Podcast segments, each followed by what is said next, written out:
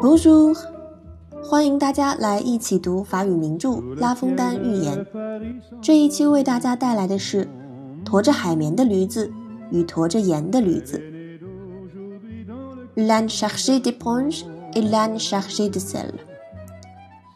Et son cep à la main menait en empereur romain deux coursiers à longue oreille. L'un des ponts chargés marchait comme un courrier et l'autre se faisait prier, portait, comme on dit, les bouteilles. Sa charge était de sel. Nos gaillards belges, Barmont, Barvaux et Barchemin, au guide d'une rivière à la fin arrive, et fort berger se trouve. L'ânier, qui tous les jours traversait ce guet-là, sur l'âne à l'éponge monta, chassant devant lui l'autre bête, qui voulant en faire à sa dette. Dans un trou, se précipita, revint sur l'eau, puis s'échappa. Car au bout de quelques nager, tout son sel se fondit si bien que le baudet ne sentit rien sur ses épaules soulagées. Camarade épongier prit exemple sur lui, comme un mouton qui va dessus la foi d'autrui. Voilà mon âne l'eau, jusqu'au col il se plonge, lui, le conducteur et l'éponge. Tous trois burent d'autant. L'ânier et le crisson firent à l'éponge raison. Celle-ci devint si pesant, et de tant d'eau s'emplit d'abord, que l'âne succombant ne put gagner le bord. L'ânier l'embrassait dans l'attente d'une prompte et certaine mort. Quelqu'un vint au secours, qui se fut, il n'importe. C'est à ce qu'on ait vu par là qu'il ne faut point agir chacune de même sorte. Je voulais venir à ce point. 一个驴夫，手执权杖，像罗马皇帝一样，率领两头长耳朵的坐骑，一头驮着海绵走得飞快，另一头则需要被鞭赶，就像通常说在运酒瓶一般，驮着的是盐袋。我们这些矫健的旅行者，上山下水走小路，最后来到小河边，发现有些不好过。驴夫每天都经过这地方，骑上驮着海绵的驴子，赶着另一头驴子向前方，而这家伙喜欢由着性子去，走到了一个坑里，掉了下去。他冒出水面，并不危险。由于他在水中游，驮着的盐已融化，驴子轻松的背后不再感到重量大。驮海绵的伙伴见了，也想学它。就像一只羔羊盲目追随其他羔羊，我们的驴子就跳进水里，直到水漫过脖子。他、驴夫和海绵三个全都浸透在水里。驴夫和驴子让海绵喝了个够，海绵变得沉重，吸够了水分，超重的驴子没办法游到岸上。驴夫尴尬地等着即将到来的死亡，有人来将他们解救。是谁无需关注。由此，我们足以看出，盲从他人毫无道理。我就想点明这件事。鸡汤时间到。这则寓言简单有趣，想要传达一个不要盲从他人的信息。但是除此之外，我们还能读出很多相关的道理。不管是谁做什么事，都要一步一个脚印的做，本分的去做本该做的事，就像驮着海绵的驴子一样，只要认真走路，认真过河，他的旅途将会非常顺利。但如果抱有侥幸心理，想要走捷径，则很有可能聪明反被聪明误。就像咱们这头驴子，差点把自己和主人都淹死在水里。哎呀，这个鸡汤说的，我自己都受不了了。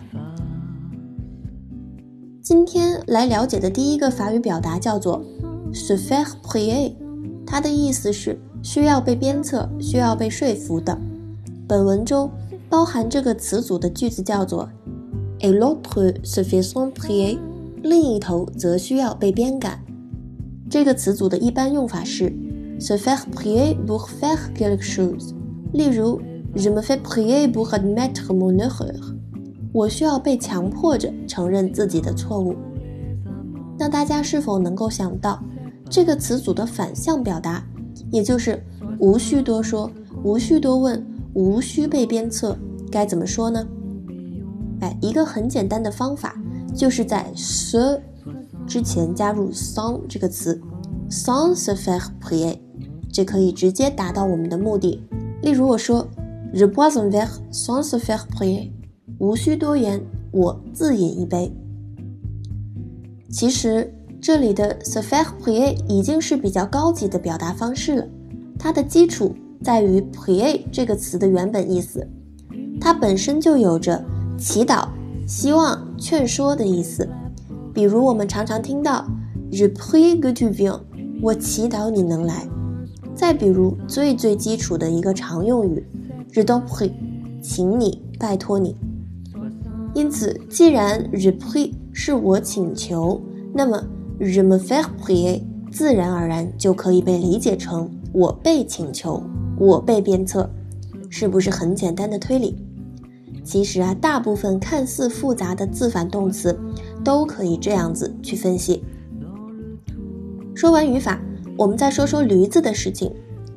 Lan le boudet, le crisson。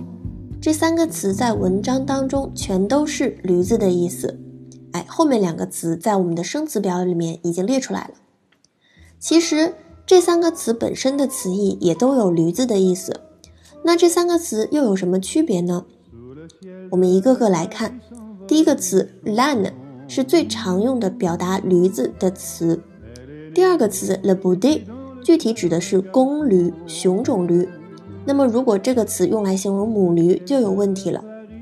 文章使用了 “bode” 这个词的地方是驮着盐的驴子背上的盐巴全部融化之后，它感到很轻松的这个时刻。那个时候，它雄赳赳、气昂昂的架势才配得上这种雄种驴 “le bode” 这个词。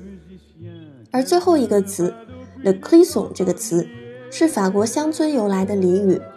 它的本身意思是头发花白的老人，后来才被用作驴子的意思。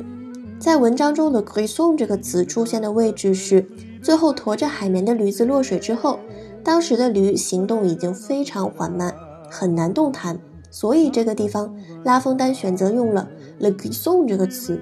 但如果提前在文章一开始就使用了 “crisson” 这个词，会显得很奇怪。这么一来，是不是觉得拉封丹的选词造句非常的巧妙有用意呢？最后，我还是要补充一个非常好的法语表达，叫做 prendre exemple sur，以谁谁谁为榜样。文章中的句子叫做 Gamma had éponge pris d'exemple sur lui。驮海绵的伙伴见了也想学他，这个想学他其实就是以他为榜样的意思。所以，我们来考考大家：如果要表达您是别人的榜样，应该要怎么说呢？哎，没错，就是 les autres doivent prendre exemple sur vous。如果没有学过这个表达方法，可能会说成 vous êtes l'exemple des autres。虽然也可以说得通，但是是不是不比不知道，一比吓一跳，孰优孰劣，一听便知呀？好了。那今天首先是为大家介绍了驮海绵的驴子与驮盐的驴子这篇寓言，其次我们看了 s u f f e r p r i e r 这个词组的正面表达与加上 son 这个词的反面表达，我们接着了解了意思为驴子的三个词汇的不同特色，最后我们也关注到了 prendre exemple sur quelqu'un 的经典表达。那么这期节目就这样了，au revoir。Pour se faire pardonner, il offre un arc-en-ciel.